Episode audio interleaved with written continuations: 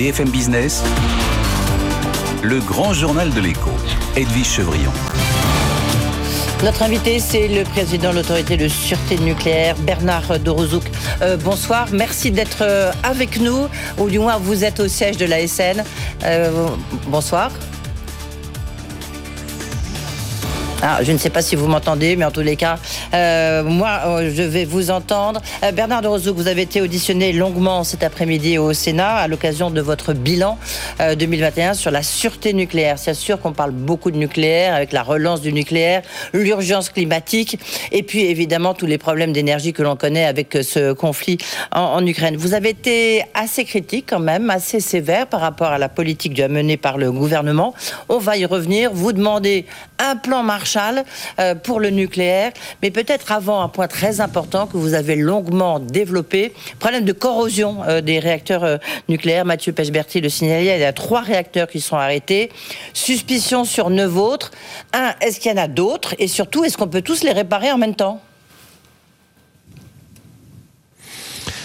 Alors, euh, aujourd'hui, j'ai présenté, comme le prévoit la loi, le rapport sur euh, la sûreté nucléaire et la radioprotection en 2011 à l'Office parlementaire d'évaluation mmh. des choix mmh. scientifiques et techniques. Oui.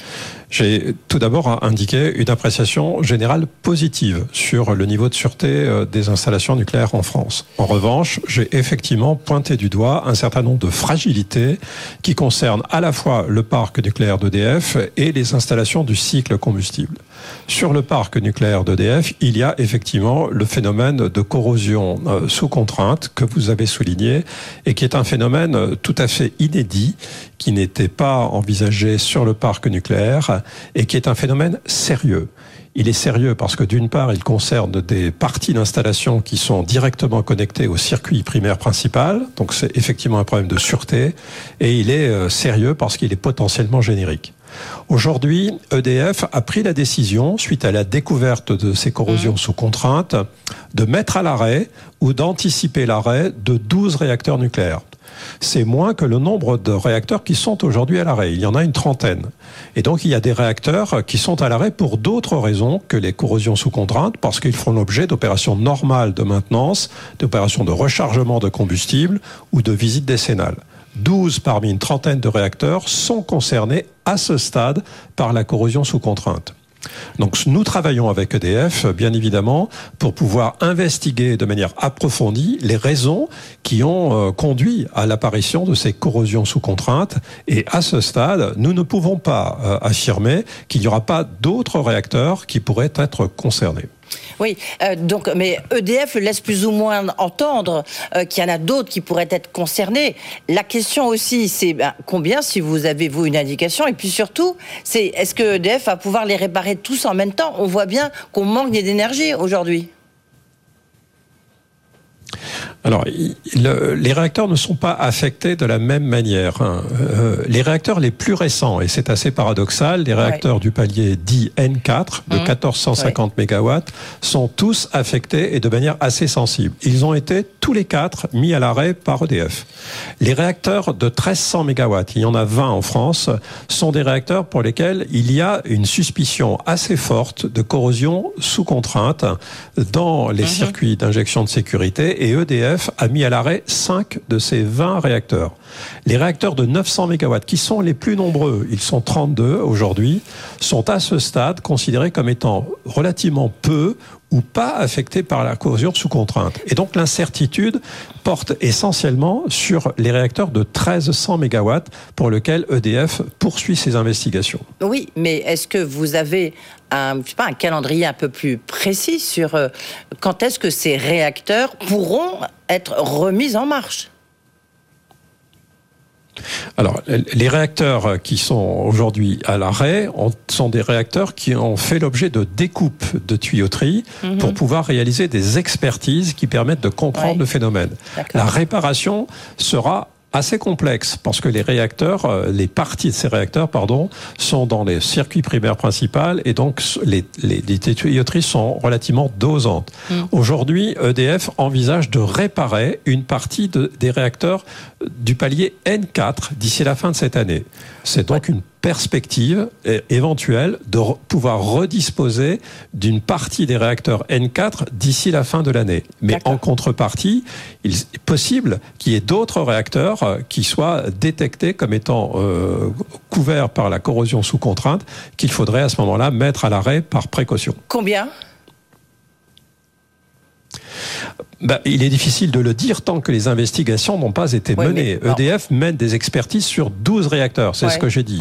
Ensuite, il y aura progressivement des contrôles faits sur les autres réacteurs et ces contrôles seront priorisés en fonction de, la suspicion qui existe. et vous n'avez aucune euh, idée de combien, si ça concerne justement 3, 9 euh, autres euh, réacteurs, Bernard de Rozoc il est prématuré de le dire. Je ne peux pas le dire de manière précise. Ça euh, dépendra des expertises qui seront réalisées. Vous avez dit bah, des choses très intéressantes cet après-midi. Vous avez dit euh, je ne veux pas que les enjeux d'approvisionnement balayent le problème de sûreté, même si on aura un hiver froid.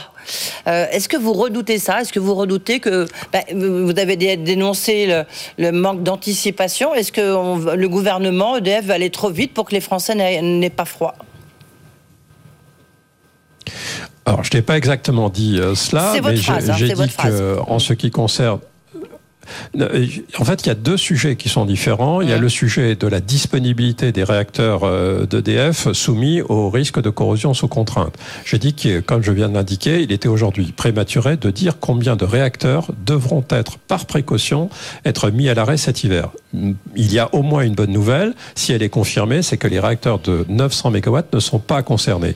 les expertises sur les réacteurs de 300 MW doivent être mmh. poursuivies. Mmh. C'est ça que j'ai dit. Mmh. Ensuite, j'ai dit autre chose qui, est, qui concerne effectivement les enseignements que nous tirons de la fragilité à la fois du parc nucléaire et des installations du cycle combustible. J'ai dit que ces fragilités, ces mises à l'arrêt, étaient essentiellement liées à un défaut d'anticipation et à l'absence de marge sur le dispositif français de production électrique pour mm. pouvoir faire face à des événements de sûreté. Il est clair que lorsque l'on doit mettre à l'arrêt de nombreux réacteurs, cela pose un problème en matière de sécurité d'alimentation électrique. S'il n'y a pas de marge, comme c'est le cas aujourd'hui sur le système de production électrique, parce qu'on a pris des décisions d'arrêt de réacteurs, par exemple, parce qu'il y a eu des, des, opérations qui ont été faites de euh, tardives en matière de déploiement de certaines sources d'énergie, bien évidemment, on ne dispose pas de marge et on ne peut pas faire face à, des problèmes de sûreté. C'est là-dessus que j'alerte le gouvernement en disant que dans la future politique énergétique, il faut absolument prévoir des marges pour la production d'électricité et il faut anticiper les problématiques de manière à ne pas se retrouver devant cette situation. Le, encore beaucoup de questions, Bernard de Rozouk. Vous avez dit que euh, je ne veux pas que les enjeux d'approvisionnement balayent les problèmes euh, de sûreté. Ça, vous venez d'y répondre. Et puis, vous avez dit euh, les réacteurs la prolongation des réacteurs, parce que la question se pose, et évidemment, ne doit pas être la variable d'ajustement d'une politique mal calibrée. Là, vous allez encore un peu plus loin que ce que vous venez de nous dire.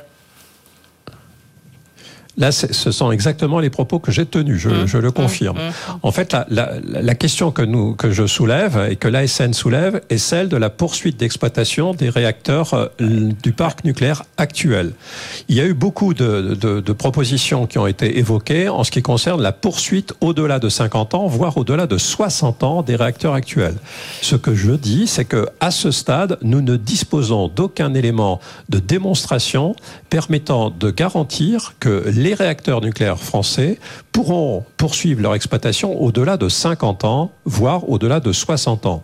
Et donc il faut dès à présent anticiper la justification technique pour démontrer cette capacité. Et cela, il faut le faire avec un, temps de, suffisant, c'est-à-dire 10 à 15 ans avant l'échéance, de manière à pouvoir trouver les solutions alternatives dans l'hypothèse où pour certains réacteurs, cette démonstration de poursuite au-delà de 50 et de 60 ans ne serait pas possible. Et donc je dis, faites attention, ne, ne croyez pas que nous pourrions, de manière simple et sans précaution, prolonger le fonctionnement d'un réacteur et il ne faudrait pas que par défaut de solutions autres, ça peut être bien évidemment de l'efficacité énergétique, ça peut être du développement des ENR, ça peut être du développement de nouveaux projets nucléaires en, en nombre suffisant, il ne faudrait pas que confronté à la fin de durée de vie des installations nucléaires, mhm. on se retrouve dans une impasse en matière de sûreté. la prolongation de, fonctionnement ne doit pas être une variable d'ajustement d'une politique mal calibrée.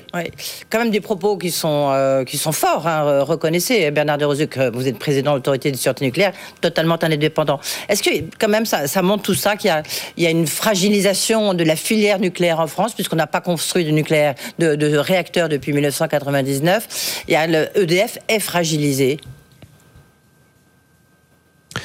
alors, il y a plusieurs choses. D'abord, euh, effectivement, le fait que euh, pendant plusieurs, euh, plusieurs années, voire plus de dix ans, il n'y a pas eu de nouveaux projets nucléaires en France, cela a, de manière indiscutable, fragilisé la filière industrielle en matière de compétences et en matière d'expérience. Et on le voit bien sur le projet de, de l'EPR de Flamanville, qui est un projet extrêmement complexe et, et, difficile à mener à son terme. Donc, il y a cette perte de compétences et d'expérience qu'il faut combler. Il y a par par ailleurs un, des projets qui sont extrêmement ambitieux en termes de nouveaux nucléaires euh, qui vont nécessiter un, des ressources supplémentaires considérables, 6 EPR. Donc ce que je dis, c'est qu'il faut effectivement mettre un plan extrêmement euh, vigoureux, que j'ai appelé plan Marshall, pour pouvoir faire en sorte que la filière nucléaire puisse euh, disposer des compétences et des moyens financiers d'investissement le moment venu pour pouvoir faire face à ces projets qui sont particulièrement ambitieux. et cela est, vraiment très très important. un plan Marshall à combien? Alors en termes de nombre, alors, je, je, je n'ai pas là d'éléments chiffrés en ce qui concerne le, le, volume financier, le chiffrage. En revanche, ce qui a été établi par la filière euh, nucléaire elle-même, c'est que les besoins en termes de recrutement nouveau, par exemple de, au niveau ingénieur, sont de l'ordre de 4000 ingénieurs par an euh, dans les années qui viennent. Donc, il va falloir effectivement recruter. Il y a des, des, des métiers qui sont en tension. Tous les métiers de la mécanique, qu'il s'agisse de la tuyauterie, qu'il s'agisse de la robinetterie, des échangeurs, mais aussi du soudage sont des métiers pour lesquels il est extrêmement difficile de trouver des ressources. Et il faut bien évidemment les qualifier en anticipation, même avant que les travaux euh, soient à réaliser. Donc il y a une, une trajectoire à définir en ce qui concerne les, les ressources humaines et les ressources financières pour qu'elles soient disponibles au bon moment. Toute dernière question, euh, Bernard. C'est ce que j'appelle le plan Marshall. Oui, toute, dernière question, euh, Bernard Derzuc, sur les 6 EPR qui devraient être construits d'ici 2035. On peut vraiment pas aller plus vite? C'est essentiellement lié aux capacités industrielles dont je viens de parler. c'est ça, qui est dimensionnant. C'est la filière nucléaire qui elle-même prétend ne pas pouvoir aller plus vite. Et, et vous, vous en pensez quoi? C'est toujours le manque d'anticipation? Je, pense que le, défi est considérable à relever pour pouvoir réaliser au rythme qui est prévu des installations aussi complexes que, que, des EPR. Mais c'est possible, c'est possible à condition qu'il y ait une mobilisation exceptionnelle. C'est ce que j'appelle le plan Marshall. Merci beaucoup d'avoir répondu à nos questions. Merci euh, le nucléaire, vraiment la, la, question essentielle en ce moment. Bernard de Rosuc, donc euh, le président de l'ASN, était notre invité avec Olivier Mélan. Merci euh, monsieur d'avoir répondu à toutes ces questions. tout de suite le journal. BFM Business, le grand journal de l'écho. L'œil de Jean-Marc Daniel. Bonsoir Jean-Marc. Bonsoir. Euh, enfin, une polytechnicienne à Matignon. La dernière fois, c'était euh, pour euh, Maurice Bourgès Monory. Ce qu'on peut dire en tous les cas, c'est un peu le retour des ingénieurs finalement. Oui, d'une certaine façon. Vous savez, Madame Pécresse, pendant la campagne électorale, avait dit qu'elle serait un tiers Thatcher, deux tiers Merkel. Or, quand on regarde bien, Madame Merkel, elle était diplômée de physique, elle était docteur en physique et elle avait travaillé effectivement dans des entreprises dans la recherche fondamentale en physique. Et Margaret Thatcher était diplômée de chimie. Elle était plutôt, elle, vraiment ingénieur, il avait travaillé dans des entreprises de chimie. Et donc, d'une certaine façon, Elisabeth Borne réalise ce programme. Alors, effectivement, c'est un retour. Vous parliez de Maurice Bourges-Monoury. Euh, il était président président du Conseil en 1957. Donc mm. ça remonte à il y a longtemps. Certes, Valéry Giscard d'Estaing, qui était polytechnicien également, a été président de la République, mais il a fait l'ENA après et il était. Et puis il n'était pas Premier ministre. il était président de la République. Alors en fait, la, la, la, la classe politique est véritablement devenue énarchique avec les socialistes. C'est-à-dire le Parti socialiste avait une structure sociale, une base sociale d'enseignants, de fonctionnaires et une hiérarchie qui était dominée par les énarques. Et donc depuis Mitterrand, on a vu se succéder euh, Premier ministre énarque, ministre énarque.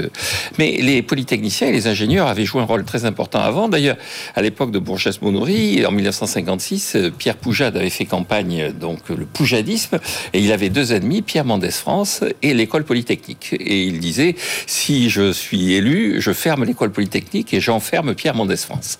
Et donc, euh, à l'époque, donc l'école polytechnique symbolisait l'élite. Et, pendant toute la Troisième République, euh, avant la Quatrième, l'école polytechnique était au centre euh, des prises de décision, avec effectivement des fonctionnaires. Je crois que pour conclure, il y a Louis Loucher qui a été le premier à être ministre avec le titre de ministre de l'économie. On est sous le cartel des gauches. Et euh, Louis Loucher était polytechnicien, et puis ensuite il a été ministre des Finances. Il a dit le bon équilibre, c'est de nommer un polytechnicien à l'économie et un inspecteur des finances aux ah, finances, au, ministère des Finances, au budget. Et donc, je conseille à euh, Elisabeth Borne de continuer sur cette tendance. D'ailleurs, elle a nommé un directeur de cabinet qui est énarque. Donc, on a déjà un couple exécutif à Matignon avec une polytechnicienne et un énarque. Le programme de Loucher est plus ou moins rempli. Donc, mon Dieu, ça s'annonce plutôt sous de bons auspices. Oui, intéressant le retour des ingénieurs, hein, en tous les cas. Ça, ça montre quand même qu'on est dans un nouveau cycle. oui, encore une fois, il y a, un retour euh, mondial des ingénieurs. Jeannette Yellen, quand elle a quitté son poste, a dit que des problèmes des États-Unis, c'est que les juristes avaient pris trop d'importance par rapport aux ingénieurs. Et c'est un polytechnicien qui vous dit ça, bien sûr. Merci, Jean-Marc. Euh, Daniel, dans un instant, lui, il n'est pas polytechnicien, mais enfin, ça l'a pas empêché de bien euh, dans la vie. C'est Marc Simoncini qui est un peu euh, le, père fondateur de la French Tech euh, française avec, après avoir créé Mythique. Aujourd'hui, il, revient, il présentait un nouveau vélo. Il est fondateur de Angel. Il va nous expliquer qu'il a déjà vendu plus de 5000 vélos et qu'il a retenu toutes les leçons de ses débuts parfois un peu laborieux.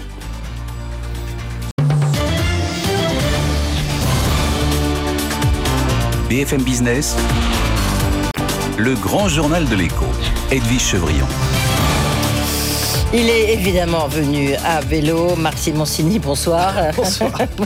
euh, c'est c'est faux, euh, Marc? Non, mais c'est parce qu'on a parlé du pollen. Ouais. Euh, il est venu avec son nouveau vélo parce qu'il se lance euh, après Angel. C'est le nouveau vélo, le Cruiser, nouvelle gamme que vous présentez. c'est pour ça que vous êtes là. Ouais. Vous allez tout nous raconter parce que c'est vrai qu'Angel, les débuts ont été laborieux et puis maintenant ça cartonne. Vraiment, enfin ça y est, c'est trois ans difficiles. Vous-même, vous venez de me le dire. maintenant c'est bon, vous en avez livré 5000. Cela dit, il y a une concurrence. Moi, j'habite un quartier où tout le monde est à vélo, je peux vous dire qu'il n'y a que des boutiques de vélo partout. Donc je me demande comment vous faites, vous allez tout nous raconter. Juste une question, euh, puisque vous êtes euh, un peu l'un des rois de, la French Tech, un des papes, de la French Tech française, avec euh, Mythique, et puis qui veut être mon associé quand même, même si c'est chez la concurrence, c'est quand même une émission assez formidable sur M6. Vous avez vu ce qui se passe sur la French Tech, des levées de fonds qui sont en berne, une valorisation qui s'effondre avec le Nasdaq. C'est, on peut dire que la French Tech est quand même à la diète? Bah, là, on va tous traverser des périodes difficiles. Hein. Euh, on ne s'attendait pas à ça. Donc, évidemment, les, valeurs des entreprises ont fondu. Euh, les tours euh, sont compliqués. Les financements sont gelés. Les gens changent leur investissement en disant Oh là là, on va prendre moins de risques. On va miser sur des boîtes qui sont rentables plus vite. Et les boîtes qui sont rentables plus tard, on verra après. Donc, c'est la troisième fois que je vis ça. Hein. On a eu ça en 2000, 2000, mm. on a eu ça en 2008. On a ça aujourd'hui. Bon, voilà. C'est pour vous, c'est l'équivalent que ce qui est passé en l'an 2000 Pas encore, mais pas loin, hein, pas loin. Donc le Nasdaq n'a pas perdu autant qu'en 2000, mais en tout cas la, glaciation qui suit les baisses de, de bourse euh, commence vraiment à se faire ressembler aux années 2000. Euh, voilà, il y a il y a encore des levées de fonds, mais il ne faudrait pas que ça continue trop longtemps. Cela dit, les valorisations, elles montaient presque jusqu'au ciel, non? Bah, c'est toujours pareil, hein, c'est un système de, de, pas de bulle, mais d'élastique, quoi. Ça monte très haut, puis ça redescend très bas. Alors après, il y a des, des gens qui juraient que par le virtuel, et puis que par les NFT, et puis maintenant ils vont peut-être se dire, ah bah finalement l'industrie, euh, c'est peut-être moins rentable, mais c'est plus sûr, donc on ne sait pas si peut-être Angel en profitera et qu'on pourra lever des fonds, ce qui n'était pas forcément le cas il y a trois ans où tout le monde jurait par du SaaS ou des NFT, quoi. Ouais. Euh, là, pour vous, c'est un... vous investissez dans les NFT avec vos différents fonds? Alors honnêtement, euh, on, on, est censé le faire. Moi, j'avoue que c'est pas du tout mon karma. Euh, j'ai beaucoup de mal à comprendre en quoi on fait du bien en vendant des, des NFT. Ouais. Donc, euh, comme j'essaie de faire des choses qui fassent du bien à la planète ou aux gens, spéculer sur des NFT, je voilà, je suis pas très chaud, quoi. Donc, Et le métaverse? vous, c'est un peu pareil. Vous y êtes Est-ce qu'il y a des vélos Angels dans le métaverse Non, je suis beaucoup trop vieux pour ça, mais euh, voilà, ça m'effraie plus qu'autre chose, ce genre, de, ce genre de, de projet de, un peu futuriste. Mais bon, peut-être que je me trompe, et je me trompe certainement. Donc, voilà. sérieux coup de tabac quand même sur la, sur la, la tech et la French Tech, mmh. on peut le dire. Mmh. Vous, voyez un, vous voyez un petit coin de soleil quand? Honnêtement, on peut pas savoir. Euh, Les, les, les, effets du Covid étaient à peine commencés à digérer qu'on a eu le reconfinement de la Chine, la guerre en Ukraine. Je, je, discutais avec un patron de Seb qui me disait la boîte elle a 165 Thierry Latour ans. avec qui vous êtes associé. C'est pas avec lui que je discutais, oui. mais enfin quand même un, un dirigeant, et il me disait, à part les guerres, euh, on n'a jamais connu autant de vent contraire. Mm. C'est vrai qu'on a, on a tout, on a l'industrie, les puces, euh, le, le, fret, euh, le dollar. Enfin, franchement, c'est compliqué. Le groupe Seb, avec qui vous êtes associé pour lancer, ouais. vous fabriquez chez, chez lui. C'est lui qui fabrique nos vélos. Oui. Absolument. Et puis là, il vient de s'associer aussi avec le fonds d'Alexandre Mars. Oui. Donc on voit bien que le groupe Seb est en train de, de créer tout un petit écosystème en ah, tous les super. cas. Et puis c'est avec eux que vous lancez ce, ce deuxième. Ouais cette deuxième gamme ouais, de en fait, vélo cruiser. C'est quoi la différence Angel alors, Cruiser on, on, a fait, alors toute, toute proportion gardée, sans, sans, on, a fait comme Tesla. La première Tesla qui est sortie, c'est une voiture de sport. D'ailleurs, ils ont mis des années à la faire marcher. Nous, on a sorti un vélo sportif, assez vraiment sportif. La position est sportive, il est très dépouillé, très léger, etc. Et la moitié des gens qui essayaient Angel me disaient, euh, bah, pas, moi, je veux un vélo plus confortable. Donc, on a sorti un vélo beaucoup plus confortable, beaucoup plus équipé, avec des garde-boue, une béquille, une position de conduite assise et pas penchée. Euh, et on a amélioré tout ce qu'on pouvait améliorer sur le premier, euh, premier vélo. Ça a été sept mois de travail pour sortir ces deux nouvelles versions, le M et le S, en version cruiser, donc euh, confort. Alors, euh, d'abord, petit, petit, bilan. Donc, euh, Angel, on, on, sait que vous avez des débuts difficiles de livraison. Chaque fois que vous veniez ici, je me faisais allumer sur Twitter en disant Quoi? Vous le recevez? J'ai pas reçu mon vélo. Enfin, bon, bref. Ouais, ils ont fini par arriver, les 5000. Ils, ils, ont fini par arriver, les 5000. Ouais, et là, je disais que vous aviez retenu un peu les leçons. De, de quelle manière pour le lancement de cette nouvelle gamme ah bah Déjà, on avait les pièces en stock. Donc, euh, on livre les premiers cruisers fin juin. Donc, euh, les pièces sont en France. On s'est associé avec tout un réseau de sous-traitants français qui viennent beaucoup de ah, la de l'approvisionnement, il me semble. Oui. Voilà, mais on a on a on a on a c'est pas un coup de génie qu'on a fait en disant qu'on voulait faire un, vélo made in France. C'est devenu un coup de génie à cause du contexte. C'est heureusement qu'on fait nos vélos en France, heureusement que notre fonderie est en France, heureusement que les gens qui font nos roues sont en France, parce que finalement nos bateaux ils sont pas bloqués à Shanghai avec nos cadres made in China. Donc on a cette chance de produire en France. Alors certes, ça a un prix, le vélo est plus cher comparativement avec ce que, ce que font les autres, mais c'est fait en France et ça on en est très fiers. Le, le, Angel est à combien? Enfin, Il y a de, plusieurs versions, c'est quoi? 2990 pour l'ancien et 3400 pour celui-là, mais il n'y a pas d'accessoires puisqu'ils sont tous compris. Par contre, ce qu'on annonce comme voilà. nouveauté, Angel, quand on l'a lancé, on a voulu faire le vélo le plus sûr. Est, il est sûr pour le passager, donc il y a des clignotants, il y a des feux, il y a des alertes, et sûr pour le vol. On a dit aux gens ce vélo sera involable.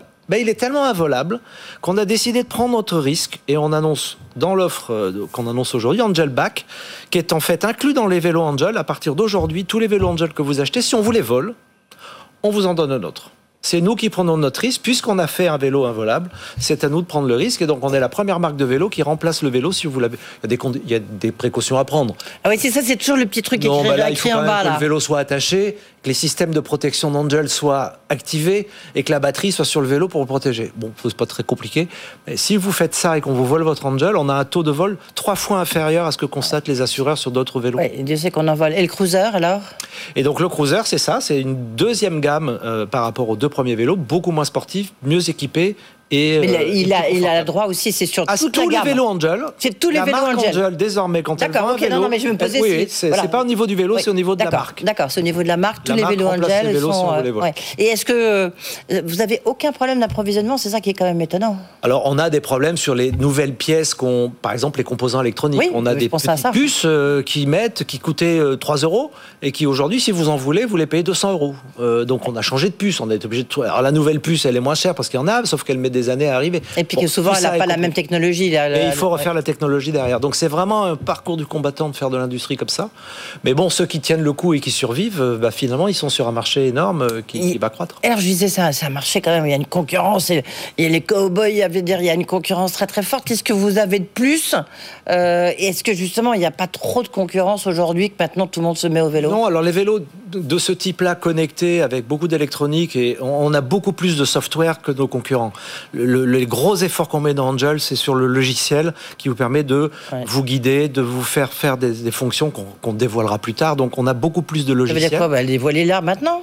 Bah, en fait, Angel, c'est un vélo qui prend soin de, de lui, parce qu'il est involable. Il prend soin de vous, parce qu'on a mis beaucoup d'objets de sécurité. Ouais. Et il va prendre soin de votre santé. Et donc, Angel, c'est le seul vélo électrique connecté qui vous permet d'être utilisé sans moteur. Donc, vous pouvez aller au travail le matin en mettant un moteur, parce que vous voulez pas être en sueur et vous l'êtes à l'heure. Par contre, le soir, vous dites à votre vélo, je veux perdre 700 calories, et il va vous amener chez vous en faisant perdre 700 calories, parce que vous pouvez vous en servir sans moteur. Pour ça, il faut savoir faire des vélos légers. Et pour savoir faire des vélos légers, on ne sait le faire qu'en France. On a 2 kilos de moins sur le cadre que nos concurrents, parce qu'on utilise des techniques d'aéronautique avec des gens qui font de l'aéronautique. Et on est les seuls à faire ça. Donc le poids, on se bat pour le poids. Alors le poids, ça veut dire du prix, mais ça veut dire aussi des fonctions que les autres ne peuvent pas faire. Vélo, le, le Angel, c'est un vélo qui est tellement léger, par exemple, que beaucoup de gens le montent chez eux. Si vous voulez que le vélo soit pas volé, il faut qu'il soit facilement montable chez vous. Vous n'avez pas monté un vélo de 22 kilos chez vous. Ben, un vélo de 16, vous pouvez. Ouais. Tout ça, ça concourt de, de- du Made in France qu'on arrive à. Est-ce que vous trouvez, euh, vous trouvez des ingénieurs, justement, euh, parce qu'il y a la guerre des talents, on en parle suffisamment euh, ici dans nos studios. Est-ce que, j'imagine, avec tout ce que vous nous racontez, en plus c'est assez sexy, c'est assez drôle, mais bon. Alors, on, on recrute euh, beaucoup. Donc, d'ailleurs, j'en profite pour, euh, pour faire, Faire un appel, à appel. tous les gens qui veulent nous aider à développer le, le premier vélo français, un des meilleurs vélos connectés au monde. Euh, on, a, on a bien sûr beaucoup de mal à trouver des gens dans le digital, et dans, dans- dans- mais on a une grosse équipe de R&D software à Toulouse. Euh, par contre, après, on bénéficie du bureau d'études de SEB. Donc, on travaille beaucoup avec SEB. Mm. On a aussi des partenaires en France qui nous fournissent des ingénieurs. Donc, au niveau ingénieur électronique, mécanique, etc., on trouve. Au niveau digital, euh, voilà, on est plutôt en recrutement permanent. In fine, c'est un business de combien Les chiffres ne vous font pas peur, Marc Simoncini? Ça fait quoi votre chiffre d'affaires aujourd'hui? Bah, nous, nous, on dévoile pas, mais on, on- on Non, a mais vendu l'ordre. 5000 vélos. Le vélo Oui. coûte 3000 balles, vous ferez le calcul. C'est pas le sujet. Le sujet, c'est qu'on veut doubler de taille tous les ans. Alors, on, on pourrait aller plus vite. Il y a des concurrents à nous qui vont plus vite, mais qui brûlent Mais là, beaucoup d'argent. Vous allez aller plus vite là, non? Puisque maintenant. Non, doubler non. tous les ans, c'est notre rythme, euh, et on veut pas aller plus vite que ça. On veut, on veut être une entreprise qui s'inscrive dans la durée, et on veut pas brûler de l'argent qu'on n'a pas d'ailleurs, et ça tombe bien, euh, en vendant des vélos à perte, pour dire simplement que j'ai 10 ou 15 000 Ouais. vélos qui roulent. Vous Non, comptez on en vendre combien là d'ici la fin de l'été? Ah non, enfin euh, le début de l'été. Bah, le double Ouais. de l'année Le dernière. double. D'accord. On va essayer de doubler tous les ans. Gros objectif. Gros Donc, objectif. Oui, c'est un gros objectif. ouais, ouais. Ouais, c'est compliqué. Est-ce que vous avez re-signé, me souffle-t-on dans l'oreille, pour une troisième saison pour qui veut être mon associé? Alors, je, je vais être transparent. J'ai dit oui, sous réserve que j'ai pas de problème avec Angel, qui me tombe encore un autre truc après le Covid et la guerre. Je sais pas, les Martiens ou je sais pas ce qui peut arriver.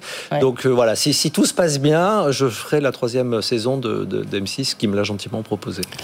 D'accord, très bien. Merci beaucoup. On vous laisse repartir Merci. avec votre vélo. Merci. Merci Marc. Merci. Euh, Merci À Marc Simoncini d'avoir été avec nous. Avec quand même petite inquiétude au niveau de la tech. hein. On a bien compris. Euh, Vous vous dites tiens, ouf là, ça me rappelle de mauvais souvenirs. Euh, merci beaucoup. Dans un instant, on va continuer à parler d'industrie avec Alexandre Soubeau, qui est le président de France Industrie. Vous savez aujourd'hui, il y a la grand-messe de l'industrie. Bah, on va voir, c'est c'est bien, c'est formidable, mais on a du mal hein, quand même. Ça reste quand même très très très bas par rapport à nos concurrents. À tout de suite.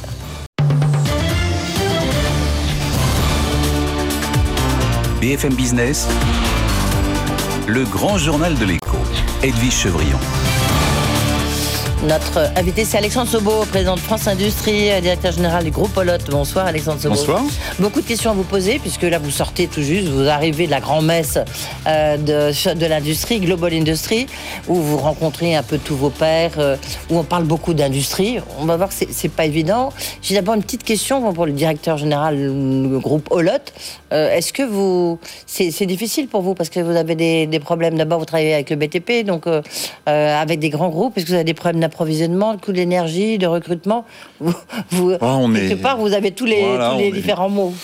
On est, on est au carrefour de pas mal de contraintes. Cette période est compliquée, à la fois sur les approvisionnements, sur la gestion des prix de revient avec l'explosion du prix de l'acier, du prix de l'énergie suite euh, au déclenchement de la guerre en Ukraine. Et puis on fait toujours face malgré tout euh, notamment en France, mais pas que, aux États-Unis ou dans plusieurs pays, il y a des tensions sur le marché du travail avec des taux de chômage mmh. Qui sont faibles et de la difficulté à recruter des personnels qualifiés. Vous, vous, le vous, vous êtes vraiment confronté à ça Ah oui, on est confronté à ça au quotidien. Euh, en France, un peu, et aux États-Unis, ça fait maintenant plus d'un an qu'il nous manque à peu près 10% des effectifs de production. 10%, c'est colossal. Et avec une inflation sur les salaires, aux États-Unis, je parle. Oui, mais quand il y a plus de. Le problème, c'est ah quand quand il n'y a plus de ressources du tout, euh, l'inflation sur les salaires, l'augmentation des salaires ne suffit plus puisque les gens tournent entre les entreprises, mais quand il n'y a plus de ressources, il n'y a plus de ressources. Mm. Est-ce que dans ces cas-là, il y a, un côté, pas French bashing, mais plutôt le fait de. C'est America First. Est-ce que ça existe toujours pour les salariés? Bah, je pense que c'est surtout euh, quand les gens ont tous du travail et qu'il y a vraiment un bassin d'emploi qui est complètement asséché. Et c'est vrai que, notamment dans la région où on est, à côté de Détroit, il y a peu d'immigration. Et donc on est dans des environnements où il y a moins de 2% de chômeurs et ça devient très compliqué. En France, on est encore autour de 7. Euh, je dirais que les recrutements sont longs, notamment sur les métiers qualifiés, euh, dans, dans, la data, dans la finance, dans nos bureaux d'études les recrutements sont plus longs, mais on finit par trouver. Est-ce que la, baisse, alors même si ça va un petit peu mieux aujourd'hui, mais la baisse assez forte quand même, euh, pour pas dire spectaculaire, de l'euro, est-ce que ça vous pénalise ou au contraire, quand vous avez un peu les pieds, euh, un pied aux États-Unis et le reste en Europe, est-ce que ça vous ça compense? Bah, ça dépend des entreprises. Chez Olot, c'est plutôt favorable. Comme on produit plus en Europe qu'aux États-Unis et qu'on vend aux États-Unis des produits faits en Europe, ça, aide un peu. Ouais. Alors l'industrie, euh, l'industrie, euh, euh, est-ce que quel est le bilan, vous direz, du précédent gouvernement? Puisque maintenant, on va avoir un nouveau gouvernement. La relocalisation a été très mise en avant. Il y a eu près de... Attention, on regarde combien d'argent ont été, été injectés dans l'économie. Plus de 30 milliards injectés dans l'économie avec les différents plans qu'on a connus. C'est quoi le bilan? On le voit en fait, on le voit sur les courbes de l'emploi industriel, du nombre de sites ouverts. On voit bien qu'au global sur la période, on a enfin inversé la courbe de la désindustrialisation du pays. On a inversé, mais ça remonte bah, pas vraiment. Oui, mais regardez les euh, chiffres, non quand, Vous, quand vous êtes sur une pente descendante où vous perdez 50 euh, à 100 000 emplois par an, le fait d'en recréer 5, 10, 15 000, ça fait une vraie différence avec la tendance précédente. Maintenant, on l'a toujours dit, hein, la désindustrialisation de la France a pris une trentaine d'années sa réindustrialisation en prendra peut-être pas autant, mais au moins une quinzaine. Et donc, euh, on est euh, sur 5-6 années de politique euh, plutôt favorable à l'offre et de soutien à la réindustrialisation, baisse des impôts de production, assouplissement d'un certain nombre de règles, soutien public sur les opérations de décarbonation. On a travaillé sur l'attractivité du pays. On a je vous dis, en 2021, pour la première fois, sensiblement plus d'ouverture de sites industriels que de fermetures. Donc, on voit bien qu'il y a tout un tas de signes positifs, mais pour que ça se retrouve dans, par exemple, le poids de l'industrie dans le PIB, il faut 4, 5, 6 ans de même acabit. Oui, parce que je regarde, non, mais parce que oh, c'est tant mieux et c'est bien, et puis surtout, c'est une prise de conscience.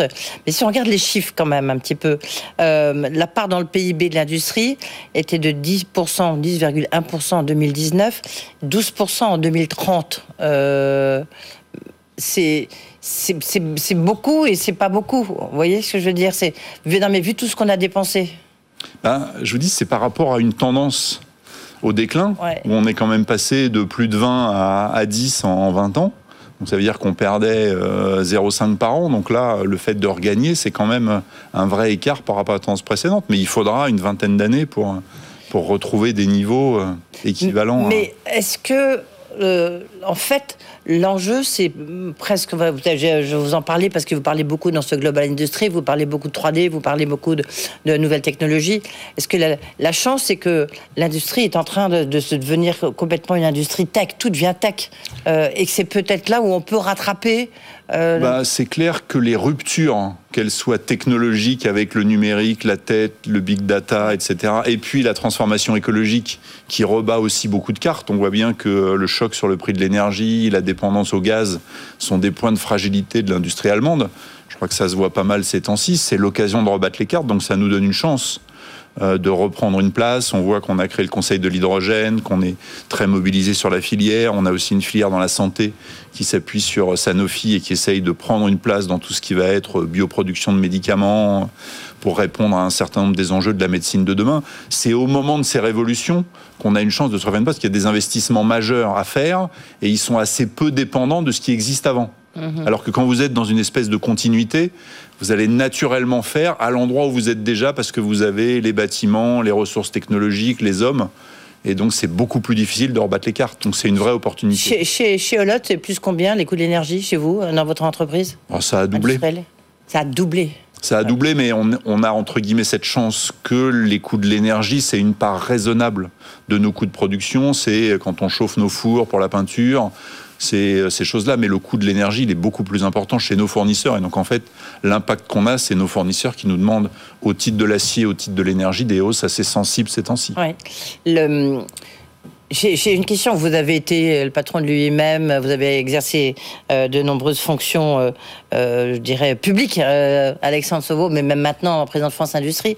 Est-ce que vous croyez, et est-ce qu'on en parle dans le milieu de l'industrie, est-ce qu'on en parle au Global Industry qui se déroule en ce moment même, du fait qu'en fait l'Allemagne a tout fait pour s'aborder le nucléaire dans le cadre de la taxonomie, a tout fait pour que ça ne rentre pas dans les investissements dits verts, parce que ça, ça vous donne vous, industriel français, ça vous donne un avantage quand même énorme par rapport aux Allemands. En tous les cas, c'est ce qu'on voit aujourd'hui. Ben, ce qui est sûr, c'est qu'au lendemain de Fukushima, les Allemands ont fait un choix politique lourd de conséquences et qu'ils ont, et c'est tout à fait légitime d'un point de vue amont, ils ont essayé de faire en sorte que les conséquences de ce choix soient le moins pénalisant possible pour l'industrie euh, allemande. Hum. Et donc tout ce qui vient renforcer le coût de l'énergie, tout ce qui vient fragiliser leurs grands concurrents est dans l'intérêt de l'industrie allemande, jusqu'à une certaine limite. Et je pense qu'on voit avec euh, la crise en Ukraine, euh, les sujets autour du gaz, qu'on arrive aux limites de l'exercice et on a beaucoup œuvré pour dire il faut marcher sur deux pieds, le nucléaire et le renouvelable en France. Et il y a un certain nombre de choix assez positifs qui ont été faits ces dernières années. Euh, et notamment ces derniers mois avec euh, l'acte délégué numéro un de la taxonomie qui inclut le nucléaire et le gaz, ah avec les choix de relancer. qui n'est pas complètement gagné. Mais... Bah, là aussi, par rapport à la tendance des cinq années précédentes, ça va quand même mieux. Après, comme tous les combats, euh, tant qu'il n'est pas complètement gagné, il faut continuer à le mener. Mais aujourd'hui, le nucléaire est un instrument de souveraineté et d'indépendance énergétique pour la France. C'est une filière d'excellence et il faut absolument euh, la poursuivre. c'est un retournement pour l'industrie française. Mais ça a été très, bien dit. Mais ça a été très bien dit. Euh, il faut marcher sur deux pieds, c'est-à-dire c'est pas le nucléaire contre les renouvelables ou autre, c'est la décarbonation de l'économie et de l'industrie, c'est avant tout plus d'électricité pour qu'elle soit décarbonée, il faut que l'électricité soit décarbonée. L'électricité décarbonée en France, on sait la faire avec des centrales nucléaires. Alors, dans ce euh, euh, relocalisation, est-ce que vous envoyez autour de vous, vous êtes dans la région lyonnaise, hein, est-ce que vous envoyez des relocalisations? Ah, on envoie... Et à France Industrie, est-ce que vous envoyez de quel type? Ben, On envoie par euh, les adhérents qui font des choix individuels, mais c'est surtout les statistiques et les bilans qui sont faits chaque année. Oui, depuis 2019. Euh, mais c'est là aussi, ça paraît peu, mais par rapport à la tendance précédente, c'est une vraie inversion de tendance. Mm. Après, il faut mesurer pour chaque implantation quel est le volume d'emploi à court terme et à moyen terme, quel est le niveau d'investissement, sachant que quand une entreprise a mis beaucoup d'argent sur un actif industriel, elle, prévoit de l'exploiter pendant, pendant longtemps. Donc une fois que les gens se sont réinstallés sur des métiers d'aujourd'hui et de demain, euh, ils vont avoir tendance à se développer là où ils ont fait les investissements. Oui, mais ce, qu'on découvre euh, aussi euh, sur l'hôtel maintenant, qu'on, là vous avez raison, on regarde beaucoup plus le monde industriel, l'industrie euh, on détaille, mais on voit qu'on a perdu des compétences quand même très fortes. Quand, vous rencontrez des, patrons, je sais pas, des équipementiers ou même dans le nucléaire, on a, il y a des pertes de compétences qu'on ne pourra pas récupérer. Ah si, on va les récupérer, mais simplement on a laissé en jachère un certain nombre de sujets et de secteurs pendant des années et des années. Donc c'est sûr que quand on fait rien, euh, la compétence s'érode, les gens vont ailleurs, les savoir-faire se, se, perdent un peu avec les départs à la retraite, etc. Et donc, euh, il faut le reconstituer. Mais on a d'excellentes écoles d'ingénieurs, on a encore plein de compétences. Et avec un vrai projet collectif autour de, pour prendre l'exemple du nucléaire, la construction de 6 EPR, ça va remobiliser toute une filière. On a créé l'Université des métiers du nucléaire avec la filière, avec EDF, avec l'UMM, pour là aussi regrouper les gens, les savoir-faire pour Vous avez entendu euh, mon, invité, euh, Bernard de que le président de l'ASN, il dit qu'il faut un plan Marshall. Ah ben, il, est clair que, ah ben, il est clair que relancer dans le calendrier prévu six centrales et sans doute euh, plus au-delà, c'est un énorme chantier industriel. Donc, euh, je ne sais pas si le mot plan Marshall est le bon, mais en tout cas, il faut un effort collectif, un effort très, très, collectif très significatif pour que la France réponde aux défis de son indépendance énergétique et sa capacité à construire dans le calendrier prévu euh, six tranches de PR. Et dans, ce, dans, cette grand-mère, dans ce Global Industry euh, qui, je le rappelle, se, se, déroule en ce moment à Villepinte, est-ce que Qu'est-ce que, qu'est-ce que vous attendez du nouveau gouvernement, en fait? Qu'est-ce qu'il faut poursuivre ou accélérer euh, par rapport à ce qui a été fait, puisqu'on vient d'en tirer un bilan qui, à vos yeux, est quand même très positif bah, Il faut poursuivre. Hein. Il faut poursuivre la baisse des impôts de production pour renforcer la compétitivité. Je rappelle qu'après ce qui a été fait euh, dans le quinquennat précédent, on est encore deux fois au-dessus de la moyenne européenne et six fois au-dessus des Allemands. Donc il y a encore un peu de chemin pour, euh, pour se retrouver dans des conditions concurrentielles équilibrées en Europe. On a euh, le sujet de la décarbonation, on a lancé France 2030. Ah. Ah, il faut effectivement l'exécuter. Vous avez vu le coût Le, coût, le, MEDEF en parle aujourd'hui. 35 euh, euh, milliards, c'est le coût de la décarbonation. C'est énorme. Ah bah c'est par an, oui. C'est on, voit bien, on voit bien que c'est des sommes importantes, mais tous ces coûts ne sont pas de l'argent public. C'est-à-dire qu'une partie, c'est ce que les entreprises vont investir pour répondre euh, aux besoins de, des concitoyens. Les gens vont modifier certaines habitudes de consommation, mais on voit bien que pourquoi est-ce qu'on fait carboner aujourd'hui Parce que c'est moins cher que faire décarboner. C'est pas pour le plaisir d'émettre du CO2. Donc, euh, il faut aussi laisser le temps aux technologies décarbonées de trouver leur compétitivité. Et d'ici là, si on veut accélérer, notamment pour tenir les objectifs de l'Union européenne en 2035 puis en 2050, il faut à l'évidence soutenir certains secteurs. Mais, par exemple, concrètement, chez, vous, chez Olot, vous faites quoi pour décarboner? Pour ben, Par exemple, ça fait. Vous euh, complètement ah Non, non, euh, pas du tout. Ça fait maintenant depuis 2018 qu'on a pris la décision qu'on ne développe plus aucune machine à propulsion diesel. Donc avant, c'était 30-40% euh, de la gamme et ça servait à faire des machines tout-terrain. Et on a fait travailler nos bureaux d'études ingénieurs pour trouver des solutions autour de la batterie, de la propulsion électrique, pour qu'on arrive à rendre exactement le même service à nos clients, c'est-à-dire une machine qui marche toute la journée dans des environnements tout-terrain particulièrement exigeants et qui puisse être en propulsion électrique si les clients le souhaitent. Qu'est-ce qu'il faudrait faire pour... Euh, Hier, je recevais Natacha Valla, qui est présidente du Conseil national de la productivité, et qui, dans son rapport, elle nous expliquait qu'en fait, la, France restait euh, investisseur net, c'est-à-dire qu'il y avait plus d'investisseurs euh, français qui investissaient à l'étranger, comme vous, euh, Alexandre Sobo, que des investisseurs étrangers qui investissaient en France. Qu'est-ce qu'il faudrait pour la, renforcer l'attractivité de la France? Je pense que, que des investisseurs français investissent à l'étranger, c'est une bonne ah, bah, chose. oui. Parce que ça développe les entreprises françaises, ça assure leur présence internationale, ça élargit leur marché, donc ça leur permet de financer mieux leur recherche et développement, le développement des produits. Le sujet, c'est d'être plus attractif, c'est-à-dire bah il faut faire venir encore plus de gens et il faut convaincre encore plus de gens quand ils ont des décisions d'investissement, en gros, qui concernent l'Europe occidentale, qu'ils aient envie de les faire en France. Donc c'est les sujets euh, attractivité, compétitivité, recrutement, compétences. C'est aussi les sujets réglementation et réglementaire notre petite tendance à surtransposer les règles européennes et à se mettre à des niveaux sensiblement plus exigeants que les Allemands, le délai d'instruction d'un certain nombre de projets, là où nos voisins savent faire mieux et plus vite, euh, c'est des sujets qu'il faut mettre sur la table parce que euh, l'enjeu, c'est faire plus en France. C'est pas empêcher. Vous prenez l'exemple de Holot. Hein, on, a une usine de production en Chine. Elle sert pour le marché chinois et asiatique. Et si je faisais les machines que je livre là-bas que en Europe, j'en vendrais quasiment pas parce qu'elle serait trop chère, le transport, les prix de revient, etc. Mais c'est pas du tout une activité que je ne fais plus que là-bas et que j'arrête de faire en France. C'est un outil pour être meilleur et plus présent en Chine et en Asie. Euh, merci Alexandre Sobo. Ben, on aura l'occasion d'en reparler de toute manière avec euh, peut-être un ministre de l'Industrie, toujours la même. Enfin, à suivre, dossier à suivre. Vous, savez, nous, on travaille avec les interlocuteurs que le suffrage universel et la démocratie nous proposent. Mais surtout, comme vous dites, à condition aussi qu'il euh, prolonge euh, cette, euh, je veux dire, cette inversion de la courbe industrielle. Et cet engagement pour réindustrialiser le pays, c'est notre combat à France Industrie. Merci beaucoup. le président de France Industrie, Alexandre Sauvou, était notre invité. Dans un instant, on refait l'écho pour terminer ce grand journal de l'écho avec Dominique Carlac, vice-présidente porte-parole du MEDEF. Face à elle, Cyril Chabagnier, président du syndicat CFTC. Évidemment, on parlera du bilan euh, d'Elisabeth Borne et puis de qu'est-ce qu'ils attendent là aussi. Merci, à tout de suite.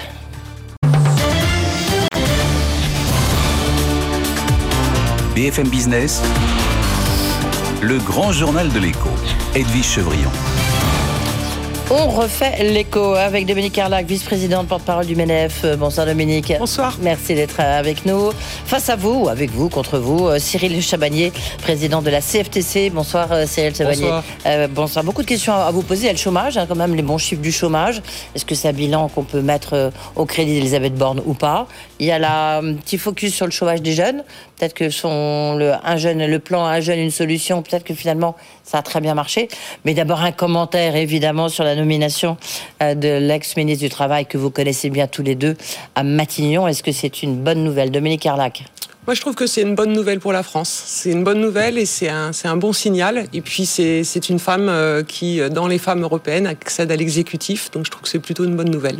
Oui, vous êtes, j'allais dire, une bonne nouvelle. Vous dites pour la France, pour les femmes d'abord. Vous avez quand dit, ah, allez au bout de vos rêves, allez au bout de vos rêves. Il y en a eu deux dans la Ve République, donc on peut quand même s'en réjouir. Elle est la deuxième. Elle est la deuxième. Elle est la deuxième. Voilà. Donc on peut s'en réjouir. Mais vous la, vous la connaissez, enfin, au MEDEF, vous avez discuté avec elle. Je peux imaginer que vous l'avez ben, rencontrée. Comme elle était euh, ministre du Travail, c'est vrai qu'avec les partenaires sociaux, on a quand même euh, souvent discuté avec elle. Elle a, elle a une qualité, enfin, elle a deux qualités finalement. C'est qu'elle est quand même dans la continuité. Donc les dossiers avec lesquels, sur lesquels elle a travaillé avec nous, ben, elle les connaît. Et la deuxième qualité, c'est qu'elle connaît parfaitement et techniquement parfaitement bien ses dossiers. Oui. Cyril Chabagnier, du côté des syndicats. Je recevais Yves Verrier et François Omril. Vous, aujourd'hui, quelle, euh, sais pas, vous la, vous la trouvez comment? Vous avez discuté avec elle Est-ce que c'est d'abord, est-ce que plutôt soulagé d'avoir quelqu'un que vous connaissez à Matignon? Oui, plutôt. C'est toujours, euh, c'est toujours agréable à pas devoir euh, refaire euh, connaissance ou de refaire un réseau. Donc, on la connaît bien. Évidemment, en tant que partenaire social, c'est le ministère du Travail, c'est le ministère avec lequel on a le plus de relations. donc, on est dans une sorte de continuité. Et je suis d'accord avec Dominique, c'est quelqu'un qui qui connaît très bien ses dossiers, donc on n'aura pas besoin de repartir à zéro sur toute une série de dossiers. C'est quelqu'un aussi qui a, je pense, un vrai goût pour le, pour le dialogue social. Et c'est aussi quelqu'un qui euh, sait prendre des décisions. C'était euh, plutôt agréable. Alors pas toujours dans le bon sens pour les organisations euh, syndicales, mais au moins quand vous allez la voir et que vous mm. posez une question, que vous faites une demande, vous avez oui ou non, mais vous avez une réponse quand vous repartez.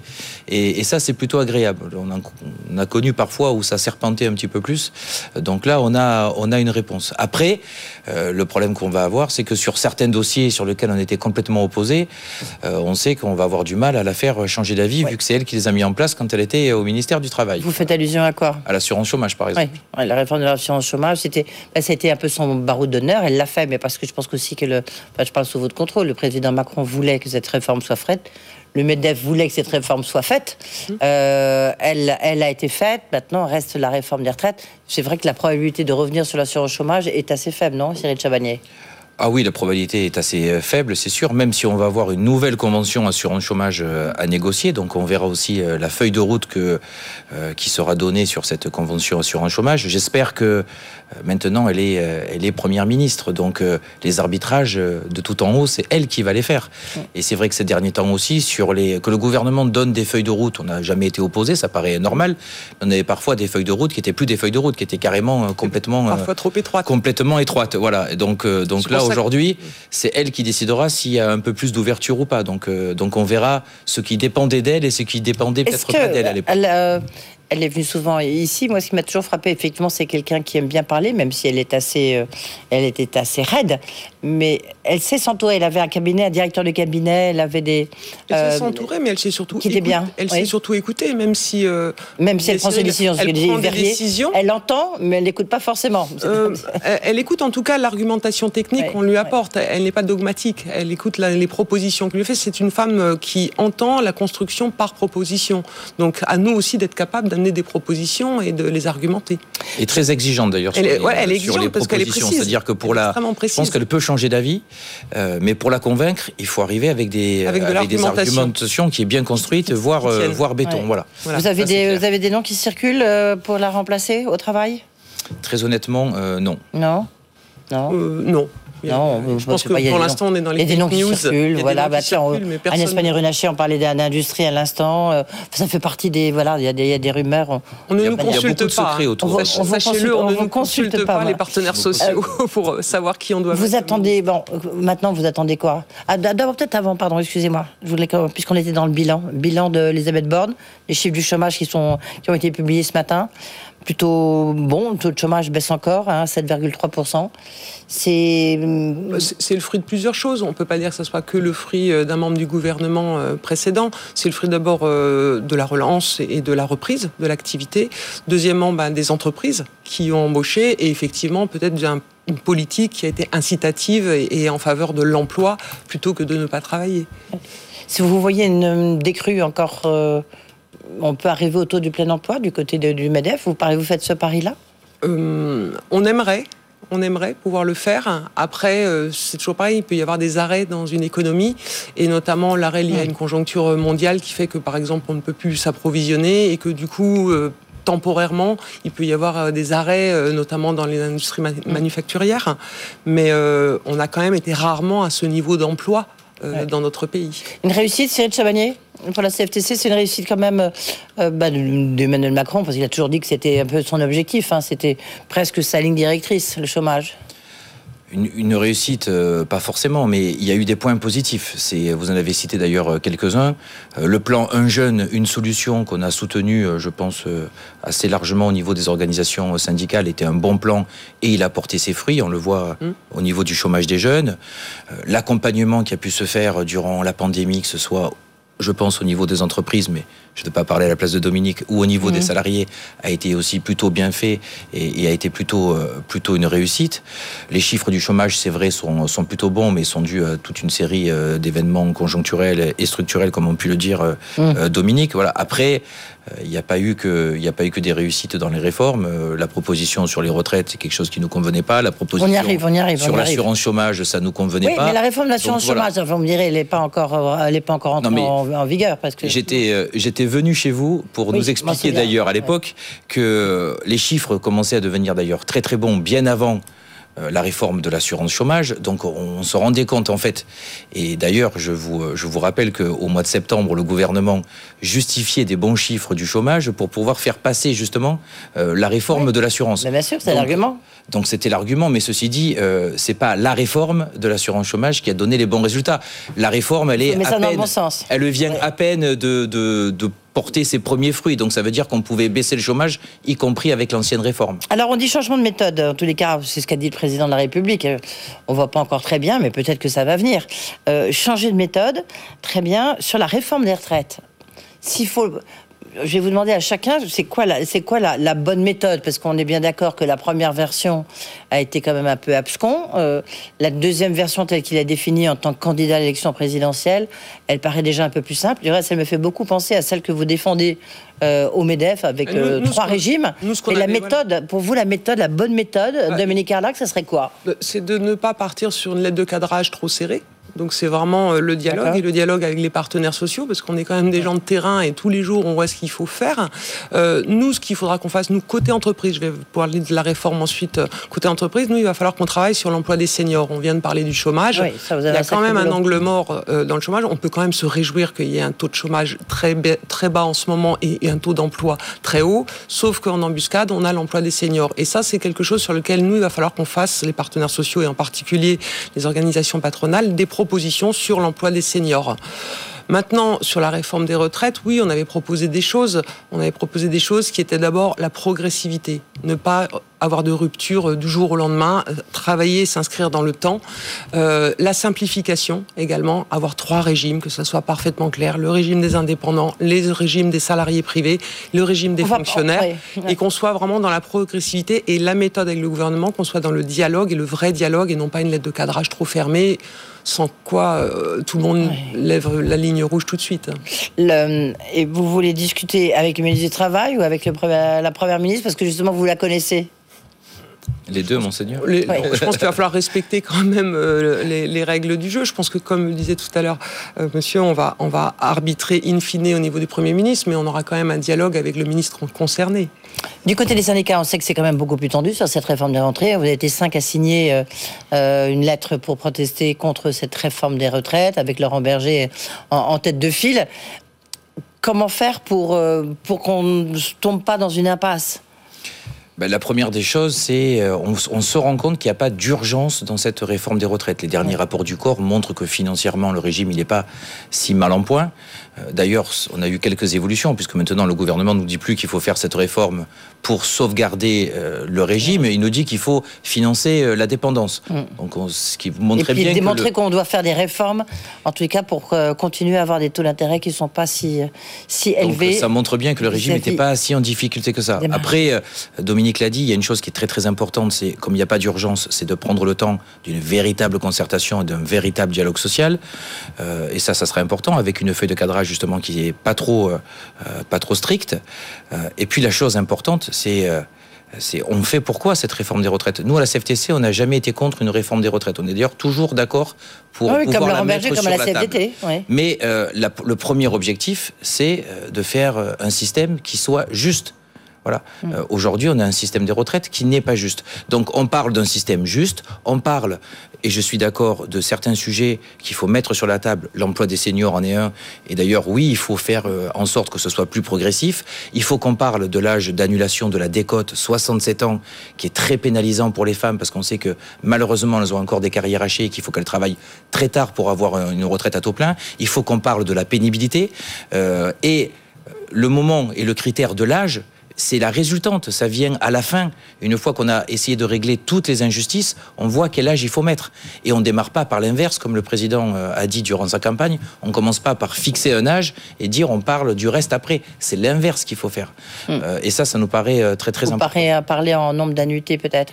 Le méthode, vous discutez, vous voulez discuter qu'avec Elisabeth Borne ou vous acceptez de discuter avec la ah, ministre du Travail ou le ministre du Travail C'est avant tout avec le ministre du, Travail. On aura d'ailleurs peut-être aussi quelqu'un comme dans le précédent gouvernement qui sera secrétaire d'État chargé spécifiquement du sujet euh, des retraites. Comme oui, mais comme vous le disiez, Elisabeth Borne, elle connaît très très bien le sujet puisqu'elle a négocié avec vous. Mais c'est une bonne nouvelle. Oui, mais donc, bah, euh, donc elle voudra sans doute être euh, très, très présente dans cette négociation qui est la négociation souhaitée par le président de la République. Non, mais qu'elle soit présente, c'est normal. Elle fera sûrement des arbitrages. Après, nous, on respecte les procédures normales. Donc, mm. je pense qu'on parlera avant tout avec le ministre, le ministre du, du Travail et peut-être avec un secrétaire d'État chargé des retraites. Et il y aura l'étape supérieure qui sera à Matignon. Dominique Carlac euh, même, avis, là, pour le coup. Hein, c'est que je pense qu'elle sera en arbitrage, la Première ministre, et qu'elle connaît tellement bien le dossier qu'elle pourra arbitrer vite. Euh, et que du coup, charge à nous de travailler avec le, ministre, le prochain ministre du Travail ou le secrétaire d'État aux retraites. Si c'est elle qui arbitre. Si, si. Juste un point déjà, vous, avez vu euh, les déclarations très fortes de Jean-Luc Mélenchon vis-à-vis d'Elisabeth Borne, euh, bon, je dis pas les, mots un peu excessifs, il dit mais l'urgence sociale n'est pas entendue avec Elisabeth Borne. Vous, le syndicaliste Cyril Chabagnier, vous êtes d'accord avec ça ou pas? Non, mais moi je juge pas les personnes, je juge les mesures. Oui, non, mais la ministre, enfin, oui. Oui, mais justement, je juge sur les, euh, je vais juger sur les premières mesures qui sera décidées par ce par ce gouvernement. Je vais pas faire un procès avant même qu'elle ait débuté euh, euh ces réformes. Euh, donc il y a une urgence qui est claire, qui est une urgence sociale, qui est une urgence par rapport à l'inflation et par rapport au pouvoir d'achat de pouvoir faire un geste un geste fort. il faut qu'on remette sur la table le partage de la valeur. voilà, il y a, il y a vraiment des sujets qui sont forts. Moi, j'attends d'attendre les propositions. Euros, ça vous mais c'est pas. Ça fait pas, partie de vos revendications à la CFTC Finalement, c'est comme l'âge, c'est pas un objectif en soi. C'est, c'est, vous savez, un, il faut donner un vrai coup de pouce au SMIC, Mmh. et je pense que c'est important. Deux, il y a une étude récente qui est sortie, qui n'a pas été d'ailleurs très contestée, qui montrait que le salaire décent, hors Paris d'ailleurs, pour pas prendre en compte cet événement Ouais. parisien qui est un peu Mmh. spécifique, le salaire pour vivre décemment, pour une personne seule, c'est, enfin, pardon, pour une famille, c'est 1450 euros. Donc, au bout d'un moment, je pense qu'en tant que syndicaliste, on doit quand même défendre l'idée que les personnes puissent avoir un salaire décent. Donc il va falloir se rapprocher de ce chiffre-là. Ouais. Après, ça se fera sûrement par étapes, par euh, voilà. Moi, je suis pas forcément On n'y est pas euh, très loin avec la prime Macron. On n'y est pas très loin.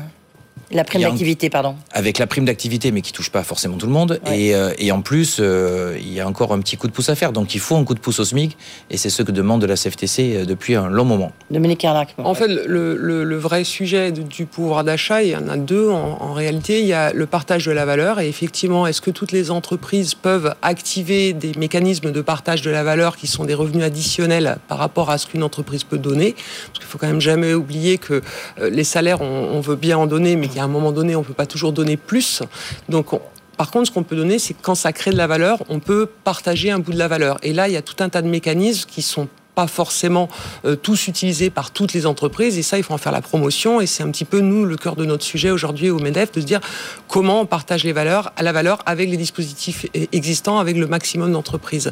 Après il y a un sujet beaucoup plus conjoncturel qui est euh, l'inflation et euh, ce qui pèse sur les ménages et aujourd'hui ce qui pèse sur les ménages c'est 78% des des Français se déplacent en voiture pour aller au travail. Or, le prix du carburant actuellement au- augmente, et donc c'est pour ça que nous, on a proposé des mesures aussi conjoncturelles, par exemple le chèque carburant ou le chèque essence, qui serait euh, défiscalisé, désocialisé, que les entreprises pourraient mettre à disposition de leurs salariés, pour que ça coûte moins cher. Donc il y a les deux côtés à gérer. Il y a comment on partage davantage la valeur, ou en tout cas comment on utilise les mécanismes de partage de la valeur, et comment conjoncturellement, quand il y a des incidents euh, d'inflation, on peut corriger le tir sans que ça pénalise pour autant les entreprises qui, de toute façon, elles, rognent sur leurs marges parce qu'elles aussi ont des augmentations euh, de leur Ça serait de une, en conclusion, ça serait une mesure que vous demandez pour les salariés? Il faut faire attention. Le partage de la valeur, évidemment, c'est une mesure. J'étais plus sur le Alors, transport, parce que le alors, partage de la valeur, c'est évidemment il y a un très des- gros sujet. Quoi. Je Ouais. voulais en dire un petit mot. Ouais. Il, y a, il y a les mesures conjoncturelles, évidemment, qui peuvent, qui peuvent, qui peuvent être prises pour un, événement qui est un petit peu euh, spécifique, comme la guerre en Ukraine, comme l'inflation qui est très forte en ce moment. Euh, il faut faire un coup de pouce sur les salaires, mais sur le partage de la valeur, attention à faire quand même pas que des mesures qui viennent additionnelles ou qui sont euh, des mesures qui ne sont pas forcément pris en compte. Quand vous allez voir votre banquier pour, pour demander un crédit, on prend votre salaire, on ne prend pas votre intéressement ou votre participation. Donc, euh, on peut donner un plus avec ça, mais il faut quand même que la base, il y ait aussi une revalorisation. A- Et a ça, c'est important. Merci beaucoup, désolé, désolé, ça y est, il nous reste 5 secondes. Voilà, donc le, le débat est parti, mais il faut qu'il s'arrête. Merci Dominique Carlac d'avoir été avec nous. Merci beaucoup, euh, Chris Cyril Chabagnier. Voilà, c'est la fin du Grand Journal de l'Écho. On se retrouvera bientôt, tous les deux, bien sûr. Et on se retrouve, nous, entre ce soir, euh, de 20h, 22h, pour la rediffusion. Et puis, bien sûr, demain. Bonne soirée. Le grand journal de l'écho sur BFM Business.